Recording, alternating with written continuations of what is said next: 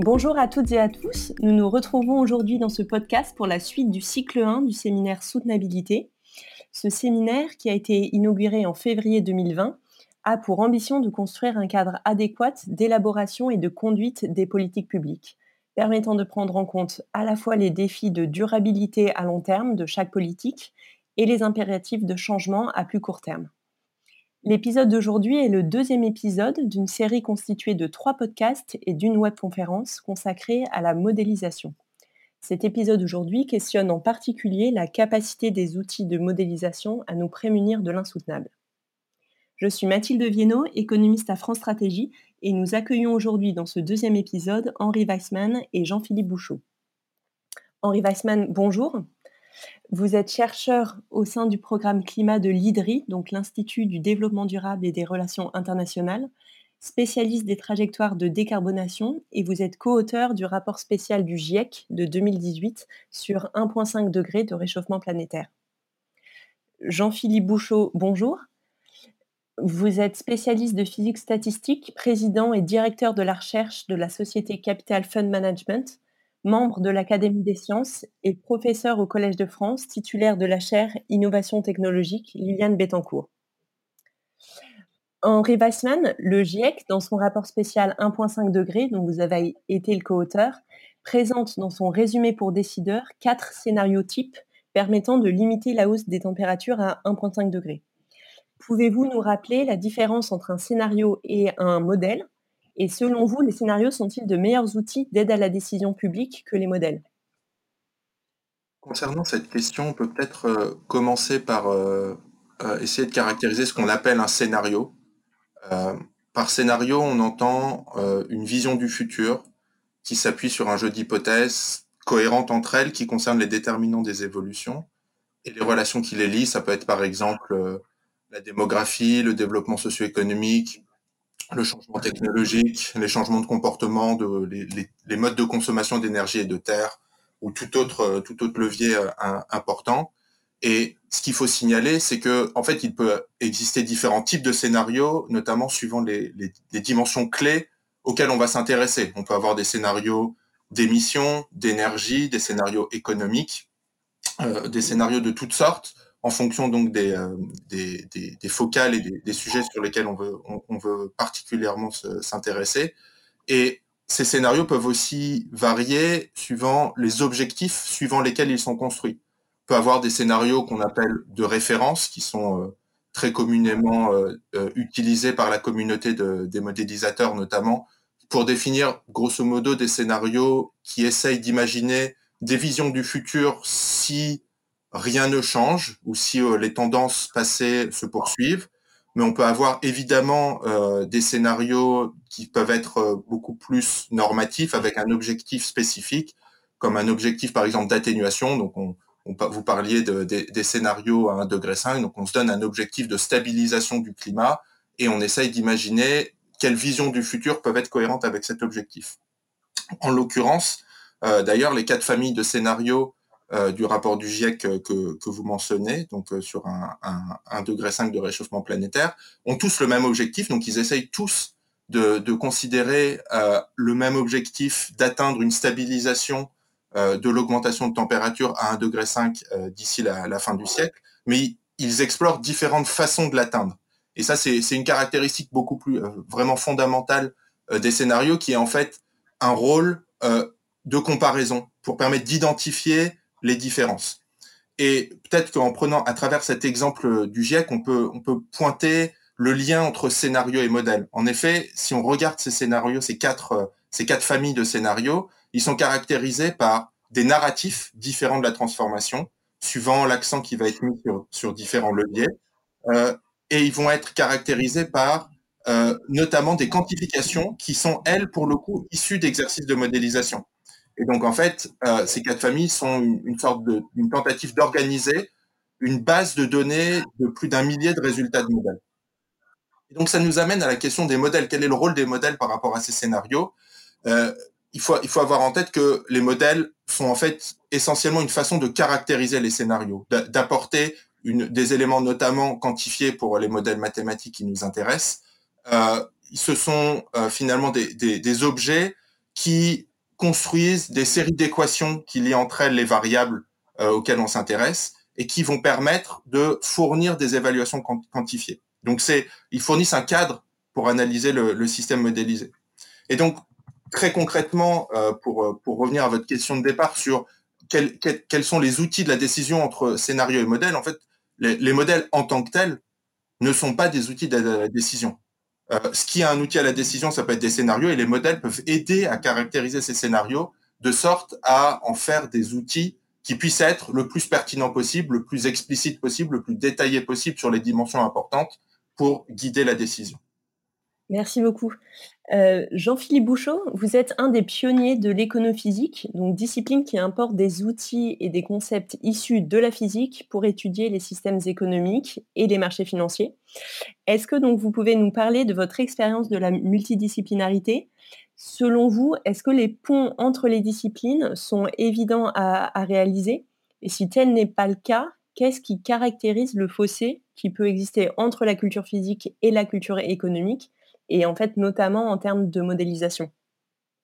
Oui, alors euh, la multidisciplinarité ou l'interdisciplinarité, c'est quelque chose qui est a priori, euh, disons sur le papier, souhaitable et fructueux et même encouragé euh, par euh, les autorités de tutelle, par exemple. Mais on se rend compte que c'est très très difficile. En tout cas, mon expérience, c'est que ça a été extrêmement difficile. C'est finalement comme un peu émigrer vers un pays étranger. On est confronté à une langue différente, à une culture différente à une représentation du monde différente. Et, c'est finalement, euh, on a envie de, collaborer tout de suite et ça marche pas. Euh, parce qu'effectivement, des, des, visions du monde très très différentes s'affrontent. Euh, et c'est difficile de l'accepter parce qu'on a l'impression que la science est, est, unifiée, que la démarche scientifique est unique. Mais en réalité, on se rend compte que même ça, c'est pas le cas. On a des, des intérêts différents, euh, des, visions du monde différentes. Et pour moi, une des difficultés les plus grandes entre la, la, science physique et l'économie, par exemple, qui est mon expérience personnelle, c'est que la, science est finalement euh, euh, un continuum entre être très proche de la réalité ou être très abstrait, entre l'ingénierie et la mathématique, disons, et curieusement, la physique est, beaucoup plus proche euh, de l'ingénierie que, l'économie. Euh, l'économie est, très fondée, en tout cas traditionnellement, sur, euh, sur des axiomes, sur une vision assez abstraite, en tout cas l'économie théorique, de ce que, de ce que le, les hommes, enfin les humains devraient, devraient être. C'est plus une science normative que descriptive, et j'y reviendrai. Alors que les physiciens sont, sont en fait très attentifs à la compatibilité entre théorie et expérience, entre entre les axiomes qu'on pose et, la réalité. Et je trouve qu'un un très bon exemple qui pour moi a été euh, un peu une surprise, c'est euh, effectivement de quand on essaie de pénétrer dans, dans l'économie théorique, euh, le premier concept auquel on est confronté, c'est celui de l'agent rationnel, donc qui est supposé décrire la façon dont nous, êtres humains, nous comportons dans le monde économique qui nous entoure, avec des conséquences, on le verra, très importantes, par exemple sur les questions climatiques qui sont euh, parmi celles qui nous intéressent. Mais euh, disons, l'hypothèse, il faut faire une hypothèse de, fonctionnement en quelque sorte. Comment, comment fonctionnons-nous euh, dans l'environnement qui est le nôtre? Et l'hypothèse qui est faite par l'économie traditionnelle, c'est que nous sommes des agents rationnels qui optimisons, tentons d'optimiser notre bien-être jusqu'à la fin des temps, c'est-à-dire on prend des décisions aujourd'hui euh, tout en calculant euh, toutes les conséquences de ces décisions jusqu'à la fin des temps et en essayant de faire en sorte que ces décisions sont, soient optimales. Et effectivement, euh, cette vision des choses permet de faire des calculs, permet de, de, fonder une théorie de façon mathématiquement propre, mais en tout cas pour le physicien que je suis, elle semble complètement déconnectée de la façon dont les humains fonctionnent réellement et, euh, et, finalement, les conséquences de cette modélisation sont, très importantes. En particulier, euh, on en discutera peut-être tout à l'heure, mais euh, dans ce monde d'agents rationnels, il n'y a pas de, crise endogène au système. Les seules crises ne sont imposées que par des événements exogènes. Il n'y a pas d'effet collectif surprenant, important, comme des mouvements de foule, des, des choses qu'on qualifierait d'irrationnelles. Et qui pourtant ont des conséquences euh, dramatiques parfois dans le fonctionnement du monde.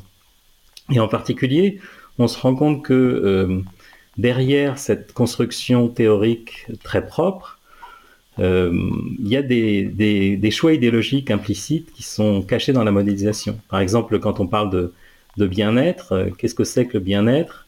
Donc quand on regarde de façon précise ce qu'on a mis dans le modèle, en fait, on se rend compte que euh, justement, euh, ce modèle est très axiomatique et euh, peut, par sa déconnexion de la réalité, avoir des conséquences très négatives. Et donc, c'est là vraiment la distinction, je pense, la plus forte entre la démarche du physicien et celle de l'économiste. Encore une fois, de l'économiste traditionnelle, parce que les choses changent, heureusement.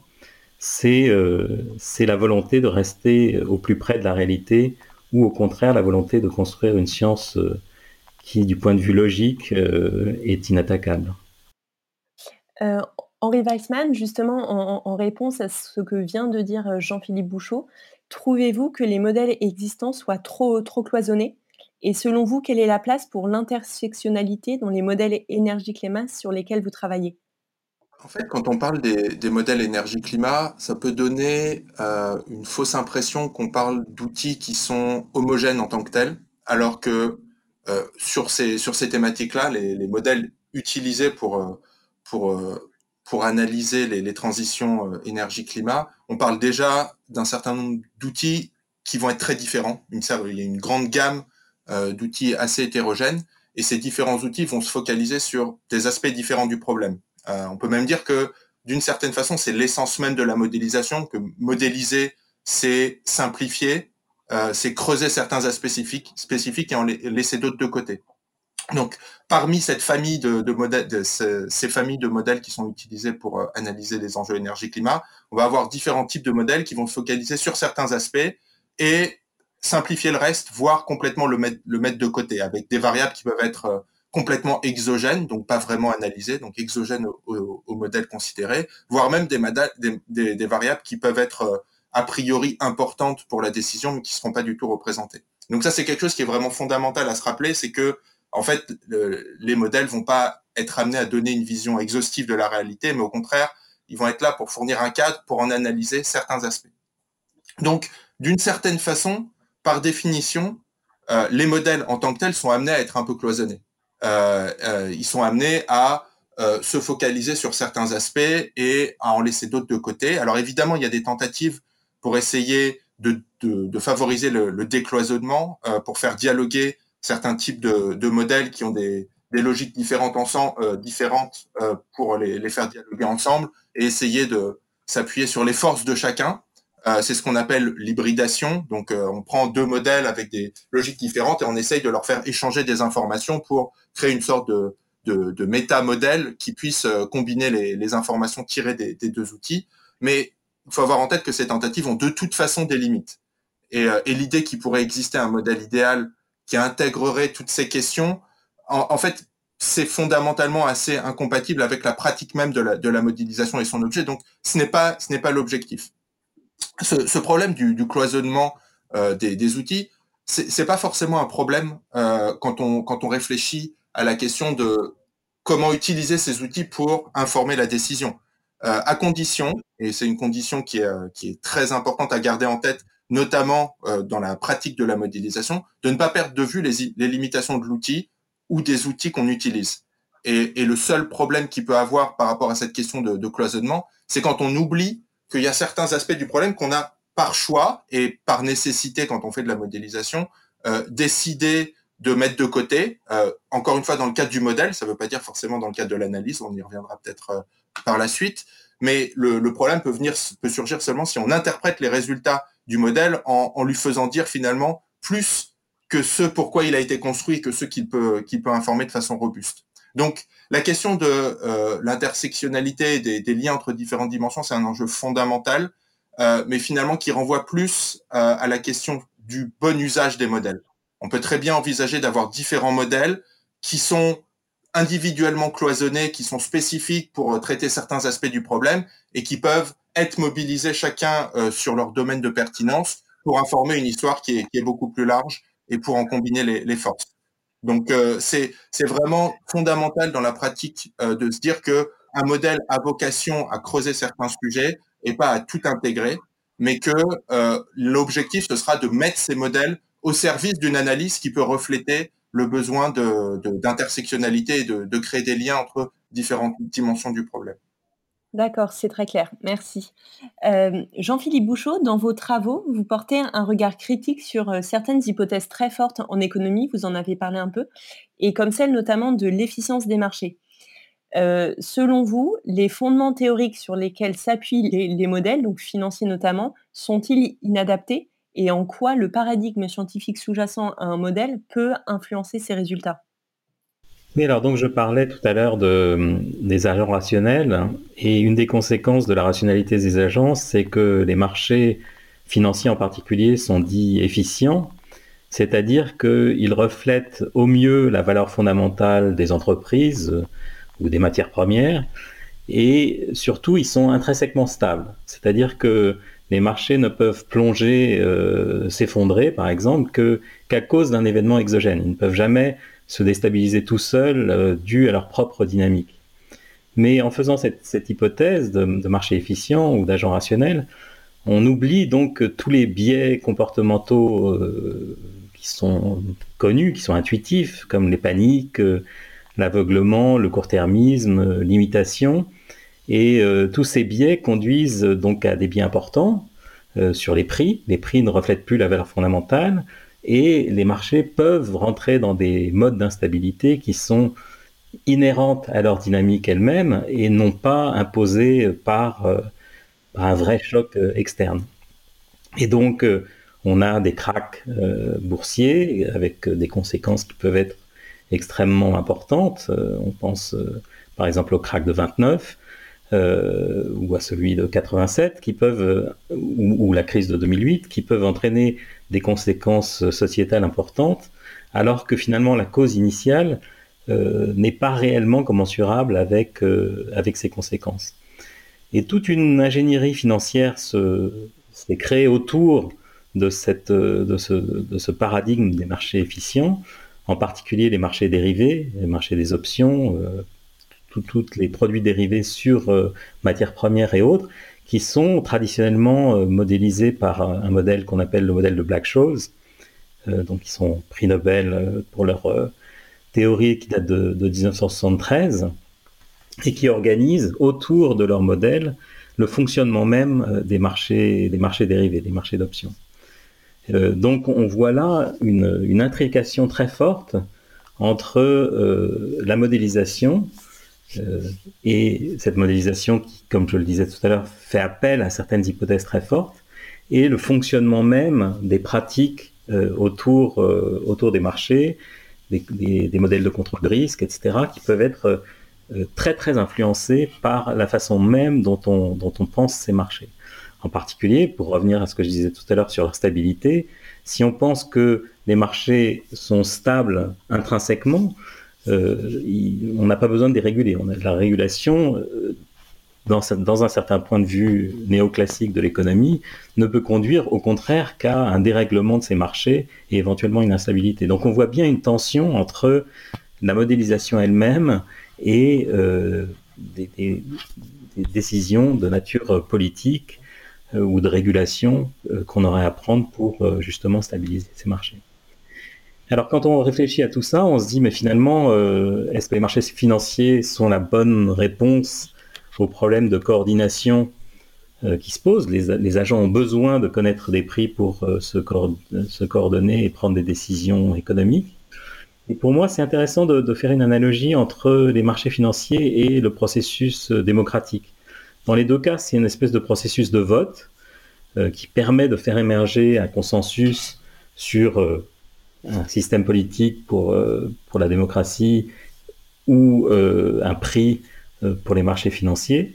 Et dans les deux cas, on, sait que malgré le fait que le processus de vote devrait faire émerger une information fiable sur ce que pensent les gens, dans les deux cas, finalement, on, on est soumis à l'irrationalité des foules qui peut déstabiliser les marchés financiers ou qui peut déstabiliser les démocraties. Donc euh, on est un peu coincé entre la nécessité justement d'agréger cette information et le fait qu'en agrégeant une information de foule qui sont elles-mêmes soumises à des biais cognitifs ou des biais comportementaux importants, on peut entraîner par là même euh, leur euh, instabilité. Donc on pourrait un peu paraphraser Churchill et dire que les marchés financiers sont le pire système à l'exclusion de tous les autres, et, donc ils pourraient, en particulier pour ces problèmes de transition carbone et de, de prix de prix de l'énergie, être le meilleur allié ou le pire ennemi de, cette transition carbone. Merci.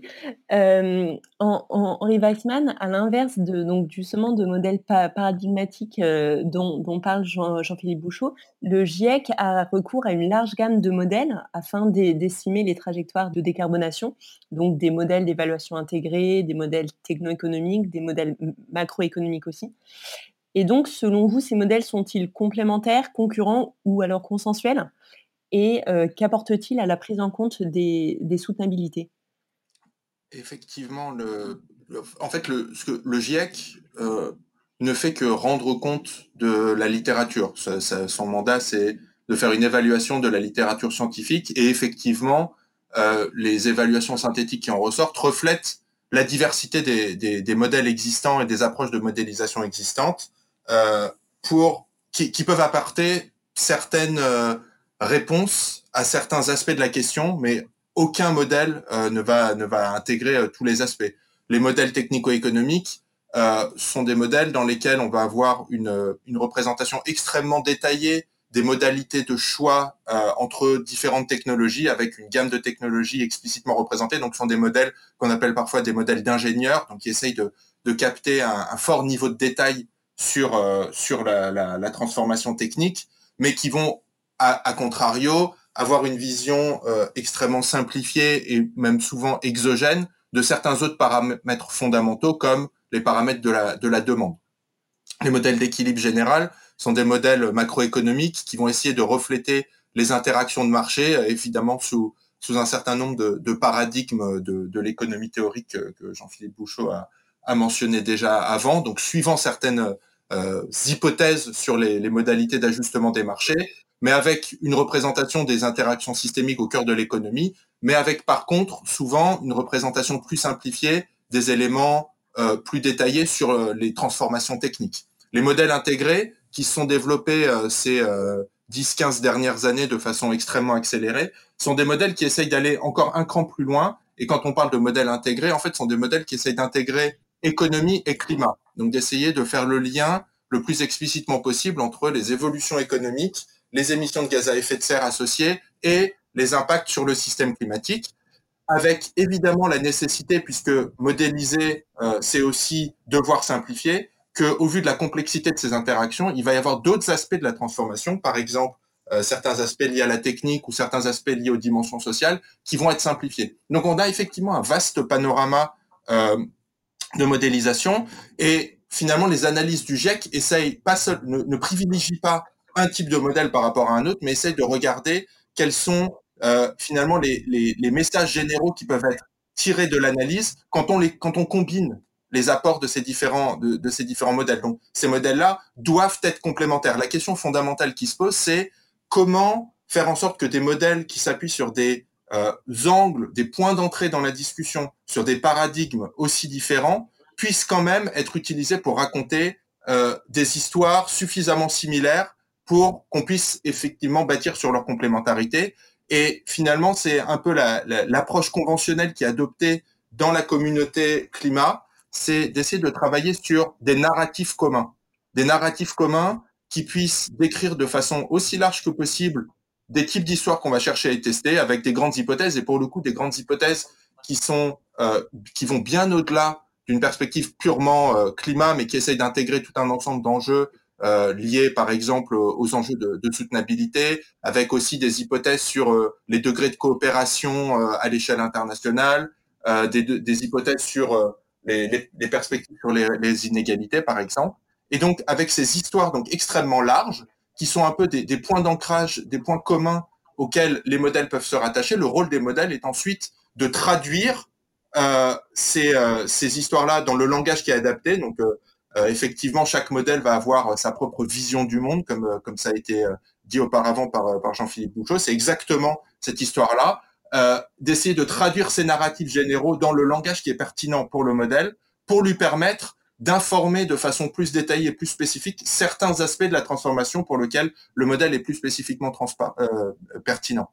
Et donc, finalement, l'objectif, c'est effectivement de, de, bâtir sur les complémentarités de ces modèles, ce qui demande euh, de, un travail hors des modèles, euh, à l'échelle de la communauté, pour essayer d'avoir des histoires communes pour lesquels chaque modèle peut ensuite venir apporter sa pierre à l'édifice en termes de compréhension de certains aspects de la transformation.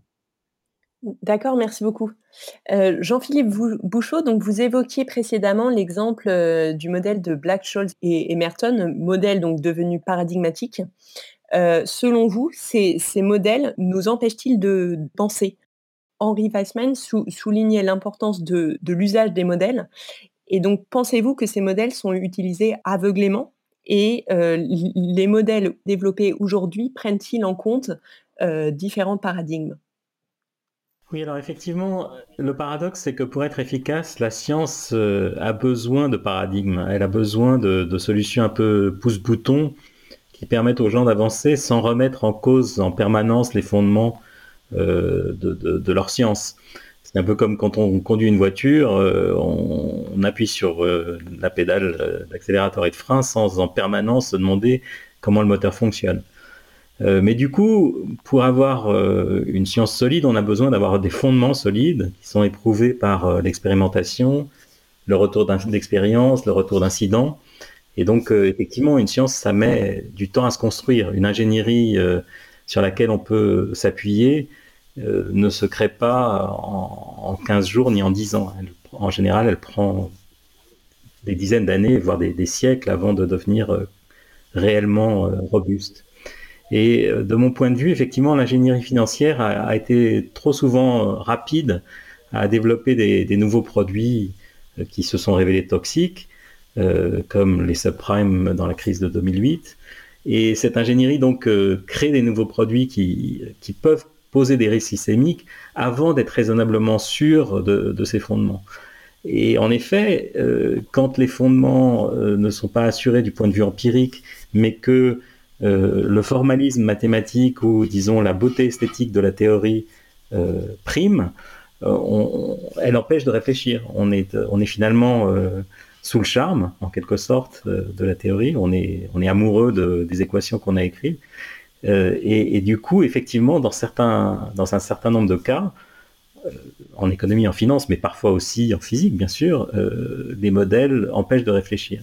Et c'est pour ça que d'ailleurs que la, multidisciplinarité, pour moi, joue un rôle essentiel. Elle, a le rôle de faire venir dans une discipline des gens qui ont un regard neuf, complètement différent, qui remet ce regard qui peut remettre en cause, euh, à bon escient ou au contraire de façon non constructive, les paradigmes précédents.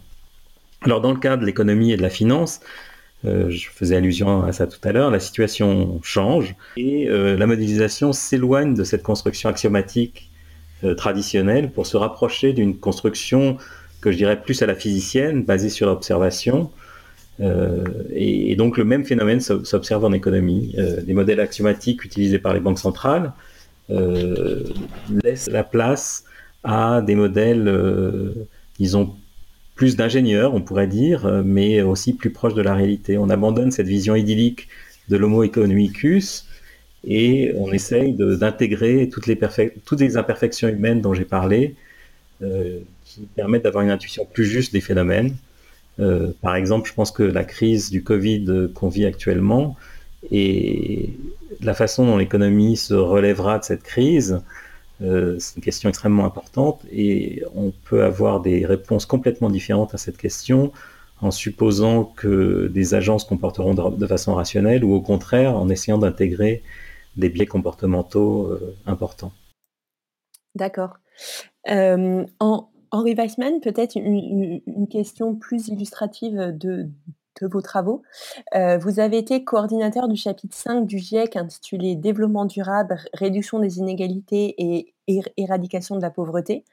comment intégrez-vous dans vos modèles les dimensions du, développement durable? Et comment modélisez-vous l'impact du climat sur des variables d'ordre plutôt sociaux et économiques comme la pauvreté? Donc effectivement, pour avoir euh, regardé dans le cadre de ces travaux du GIEC euh, l'état de la littérature scientifique euh, et notamment de la littérature sur la modélisation sur ces questions, en fait, la première constatation, c'est que c'est un enjeu méthodologique qui reste fondamental, qui est à la pointe de la recherche et qui est encore assez balbutiement. Donc il y a certaines analyses spécifiques qui, qui commencent à émerger. On a des modèles qui cherche à intégrer explicitement certaines de ces questions-là vraiment au cœur de la machine, euh, en représentant explicitement certaines des variables clés qui sont importantes pour euh, capter certains des enjeux de soutenabilité et leurs interactions avec le reste du système. On peut par exemple prendre, euh, puisque puisque vous mentionnez la pauvreté, comment est-ce qu'on peut intégrer les questions de pauvreté au cœur d'un modèle? Ça demande en fait d'avoir une représentation explicite de différentes catégories de ménages. Alors que la plupart des, modèles qui sont utilisés pour analyser les transitions énergie-climat, ça s'appuie sur euh, le paradigme de l'agent représentatif. Évidemment que pour traiter les questions de pauvreté, c'est un paradigme qu'il faut remettre en cause.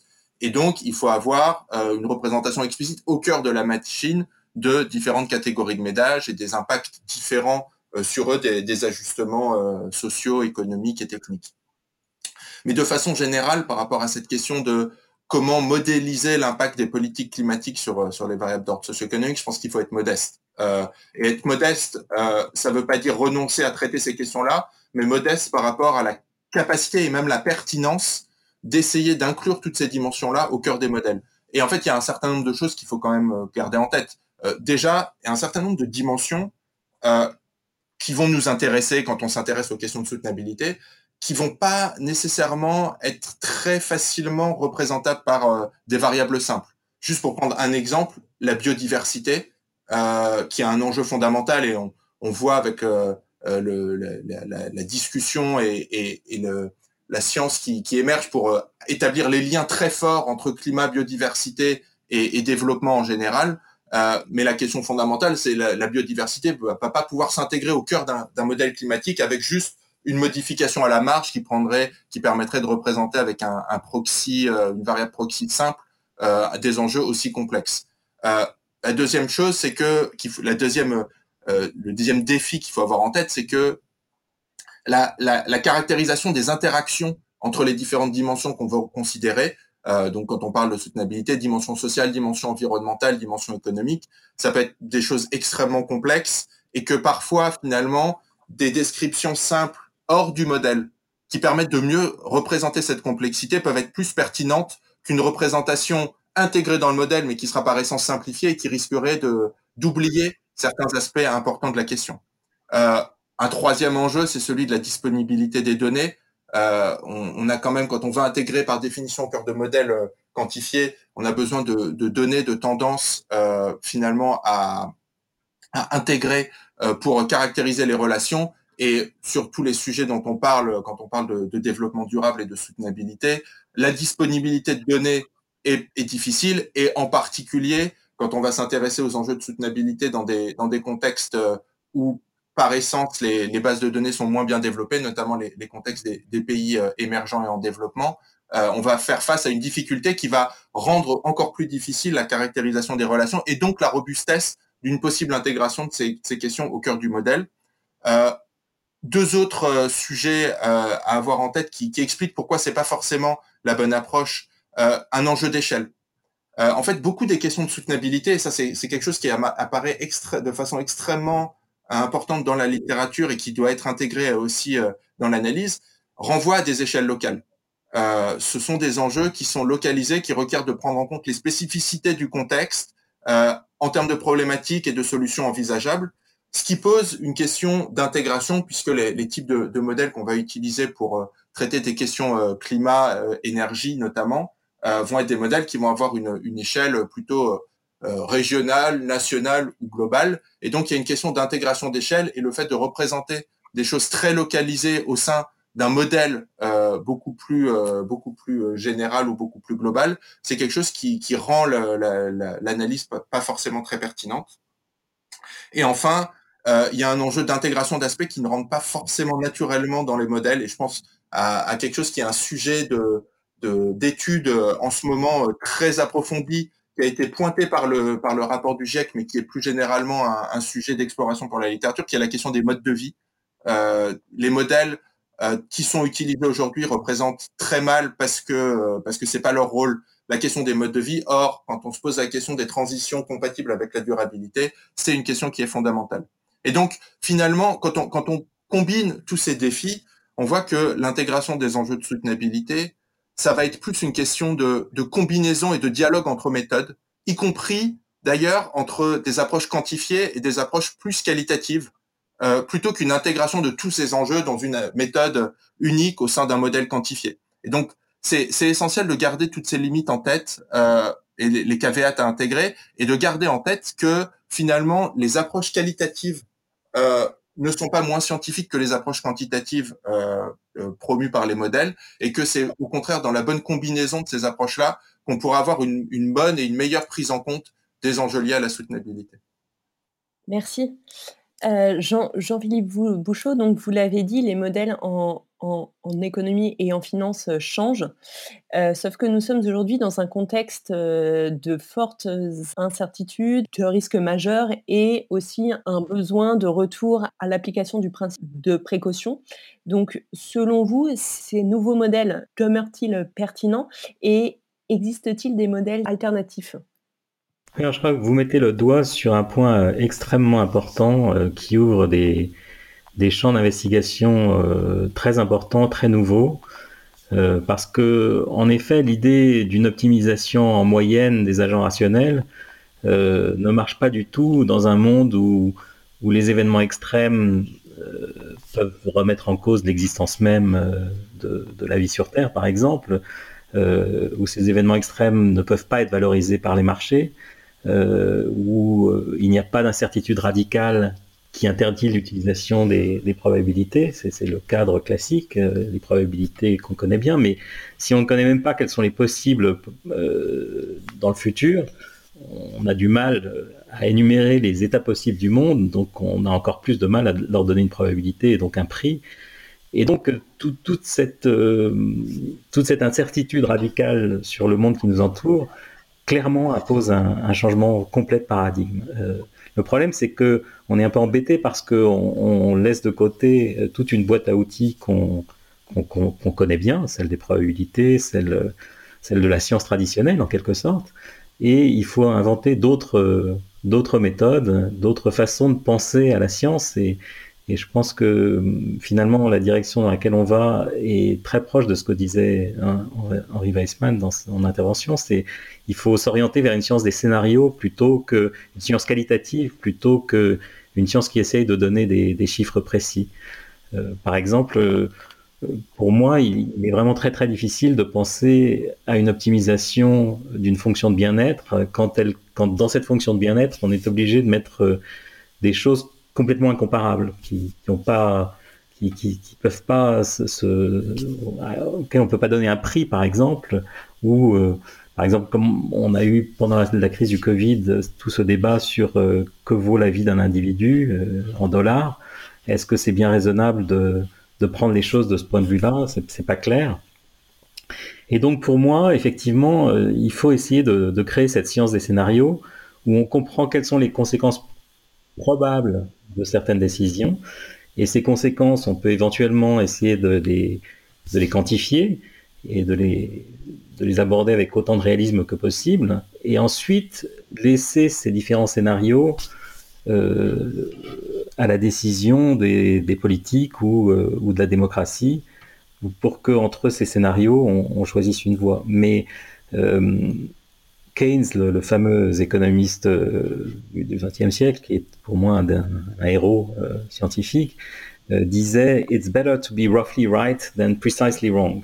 Donc, ce qu'il voulait dire, c'est justement qu'un modèle absurde, même extrêmement logique mathématiquement, donnera une réponse précise mais absurde. Et donc, on, pour moi, l'enjeu est vraiment de dépasser cette obsession du modèle précis et d'aller effectivement vers une science peut-être plus molle, mais plus réaliste par rapport à ces objectifs, qui est, qui est l'énoncé de scénarios possibles.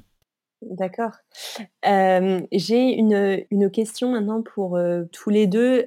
c'est une question qui regroupe un peu, des des problématiques que vous avez évoquées. les risques d'insoutenabilité reflètent souvent des phénomènes extrêmes et donc qui sont associés à de fortes non-linéarités, à des effets en chaîne, alors que les modèles ont été construits sur la base d'observation et d'interprétation de la nature, et donc dans, un contexte de très faible variation. comment donc peut-on prendre en compte tous ces effets de seuil, ces phénomènes non linéaires et puis même ces boucles de rétroaction? Et donc, faut-il, mais donc vous avez déjà un peu répondu, faut-il et peut-on rendre les modèles encore plus complexes pour, euh, pour les rendre plus précis? Euh, Par rapport à cette question, moi j'aurais tendance à dire que c'est plutôt l'inverse. Euh, face à une situation qui sort manifestement du champ de pertinence d'un modèle, en fait, les, les modèles ne sont pas des boules de cristal qui vont nous permettre d'intégrer des, des, bifurcations aussi radicales au cœur de la machine euh, que celles qu'on est en train d'envisager, que soit les, les non-linéarités, euh, par exemple, liées aux, catastrophes climatiques qui pourraient arriver euh, dans, dans un monde avec un, un, changement climatique important, ou les ruptures brutales de tendances, de comportements technologiques qu'on peut, envisager. finalement, toutes ces composantes qui sont des changements brutaux au, cœur, au cœur de la discussion, sont des choses pour lesquelles les modèles sont pas forcément extrêmement adaptés pour les prédire, pour être capable de les prédire. Et ça rend d'autant plus nécessaire de prendre un pas de recul par rapport au rôle des modèles euh, pour pouvoir justement intégrer des ruptures fondamentales, mais plus à l'échelle des narratifs, des types de scénarios qu'on a envie de considérer, et se demander euh, comment les modèles peuvent informer de tels de. Donc l'analyse euh, des non-linéarités et des ruptures, ça demande plutôt une pensée hors des modèles, dans des narratifs détaillés, qui est en fait la seule façon, la seule approche concrète de vraiment appréhender ces types de ruptures euh, à grande échelle. Et les modèles peuvent ensuite éventuellement être utiles. Ils peuvent servir à informer, caractériser ces narratifs, en révéler certaines des conditions de réalisation, certains effets indirects euh, qui pourraient être euh, pas intégrés dans, une première approche plus qualitative. Mais ce n'est pas le modèle qui va nous permettre, euh, parce qu'on aurait intégré tous les, tous les, tous les, tous les facteurs, de nécessairement pouvoir mieux prédire les non-linéarités, il faut vraiment bien garder en tête quel est le domaine de validité et le domaine de pertinence de ces modèles et quel est le type d'informations qu'ils peuvent apporter pour analyser ce type d'interactions qui sont euh, fondamentalement euh, systémiques et fondamentalement des, des, grandes bifurcations par rapport aux tendances actuelles et passées qu'on connaît, alors que les modèles sont par essence calibré sur ces mêmes tendances euh, passées qu'on connaît déjà. Donc euh, c'est un point qui a déjà été évoqué dans le dans les, propos précédents, notamment de Jean-Philippe Bouchot, c'est de, de, prendre conscience que finalement euh, ces modèles-là, ils vont pas forcément être capables de nous prédire les ruptures. Par contre, ils peuvent nous informer certains aspects qui peuvent être associés à certaines ruptures qu'on sera particulièrement intéressé euh, d'analyser parce qu'elles sont au cœur des sujets qu'on veut traiter. Jean-Philippe Bouchot, je laisse répondre ou réagir.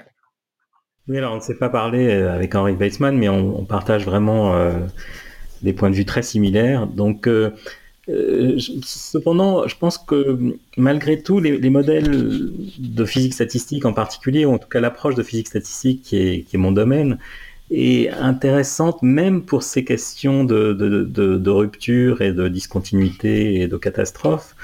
je pense que ce qui est vraiment intéressant dans euh, ce qui s'est passé dans la physique des, des, 30 ou 40 dernières années, c'est une idée un peu de complexité radicale. C'est-à-dire qu'effectivement, même avec des ingrédients assez simples, le modèle peut se comporter de façon euh, complètement inattendue. C'est-à-dire que euh, avec des briques qu'on a l'impression de toutes contrôler, en les mettant en interaction et en faisant tourner la mécanique en quelque sorte, en lançant une simulation en pratique de, ce modèle, on arrive à faire émerger des comportements du, petit monde euh, synthétique qu'on a essayé de créer qui sont euh, très surprenants, qui sont complètement inattendus, euh, que même le modélisateur n'anticipait pas. Et ça, je pense que c'est vraiment très intéressant et important parce que ça permet justement à partir d'un modèle, à partir d'une simulation par exemple, de faire émerger des scénarios auxquels on n'avait pas pensé. Donc il y a cette, cette idée qui est maintenant très répandue des, des, signes noirs, qui a été popularisée par Nassim Taleb, d'événements qui sont totalement imprévisibles parce qu'on n'arrive pas à les imaginer. Et je pense que la simulation numérique euh, et justement la simulation de ces modèles un petit peu complexes permet euh, de faire apparaître des scénarios euh, de signes noirs qu'on n'aurait jamais pu imaginer en, imagination pure, disons, de, l'être humain sans outils informatiques pour, pour l'aider. Et donc, je pense que ça, c'est vraiment un apport très intéressant des modèles. Mais il faut vraiment les concevoir non pas comme une précision numérique, comme votre question euh, le suggérait. Euh, je pense que il faut vraiment, je reviens sur ce que je disais tout à l'heure, aller vers une science qui se débarrasse de l'illusion de la précision chiffrée euh, quand elle est impossible. Dans certains cas, c'est possible, effectivement, on peut prédire le mouvement d'une balle de, billard extrêmement précisément, en tout cas sur des échelles de temps assez courtes. Mais dans d'autres cas, le système est tellement complexe que très rapidement, on perd cette, euh, euh, prédictabilité chiffrée. En revanche, on garde une prédictabilité des, scénarios. Et pour moi, cette obsession du quantitatif euh, peut être même dangereuse parce qu'elle peut conduire la science à sa perte. Je pense par exemple à, toutes ces prévisions de la chute du, PIB de, la Grande-Bretagne après le Brexit. Euh, avec des chiffres qui, étaient donnés de façon très très précise, alors que de façon évidente, euh, on n'a pas les moyens de, ces prédictions très précises. Et donc finalement, euh, les gens qui font ces prédictions mettent un peu la science sous pression parce que elle, a, du mal à justifier ensuite qu'elle s'est trompée. Je pense que dans beaucoup de cas, il faut se contenter et se concentrer sur le qualitatif plutôt que sur le quantitatif. Et là, à nouveau, je, dis des choses qu'Henri disait tout à l'heure, ce qui est vraiment intéressant parce qu'on vient de deux points de vue assez différents. Merci. Donc, j'ai une toute dernière question. Euh, la façon dont les modèles ont été utilisés par les pouvoirs publics pour euh, gérer la crise sanitaire a soulevé de, nombreuses critiques et des, interrogations très fortes. Selon vous, quel est le rôle politique des modèles pour répondre à, des risques d'ordre systémique euh, pour répondre à ces questions, je voudrais revenir sur ce que Jean-Philippe Bouchot vient de dire, euh, qui est de se dire, de se débarrasser de, l'obsession de la précision chiffrée quand elle n'est pas possible. Moi, j'aurais envie d'ajouter, même quand elle n'est pas forcément utile. Euh, pour revenir sur cette question du rôle politique, finalement, quel est, quel est le rôle des modèles? Le, le rôle des, modèles pour organiser et pour informer la décision, finalement, c'est pas la précision chiffrée qui va être importante, mais c'est plutôt euh, finalement d'essayer de donner des grandes indications sur les grands effets, les directionnalités euh, des impacts, par exemple, et, euh, et l'ampleur de ces impacts-là. Le danger, ce serait de se dire que les modèles vont, vont devoir dicter les décisions, que ce sont les résultats des modèles qui vont pouvoir dire aux décideurs, voilà, quelles sont les bonnes décisions à prendre. Ce, qui vous, ce qui reviendrait à chercher finalement des réponses simples et précises euh, à des questions dont on sait qu'elles sont euh, complexes et systémiques. Et donc, ce serait euh, utiliser les modèles de cette façon-là, ce serait oublier les limitations intrinsèques euh, qui sont au cœur de ce qu'est un modèle.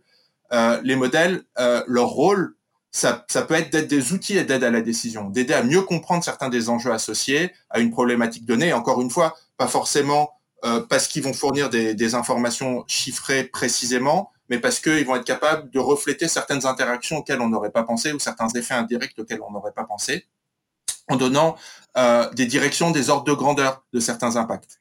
Euh, mais sur des sujets aussi complexes et systémiques, la responsabilité de la décision, elle doit revenir à ceux qui sont légitimes pour prendre ces décisions. Et ceux qui sont légitimes, ce ne sont pas les experts. Les experts, ils sont là pour éventuellement, s'ils y sont invités, euh, donner leur avis, donner leurs indications, en essayant de bien prendre soin de communiquer aussi clairement que possible les incertitudes et les conditions de validité de leurs recommandations. Et ça, c'est la responsabilité du scientifique en général et en l'occurrence euh, euh de, des modélisateurs de bien prêter attention à la façon dont ils rendent compte du domaine de validité de leurs conclusions, parce que c'est fondamental pour guider la décision.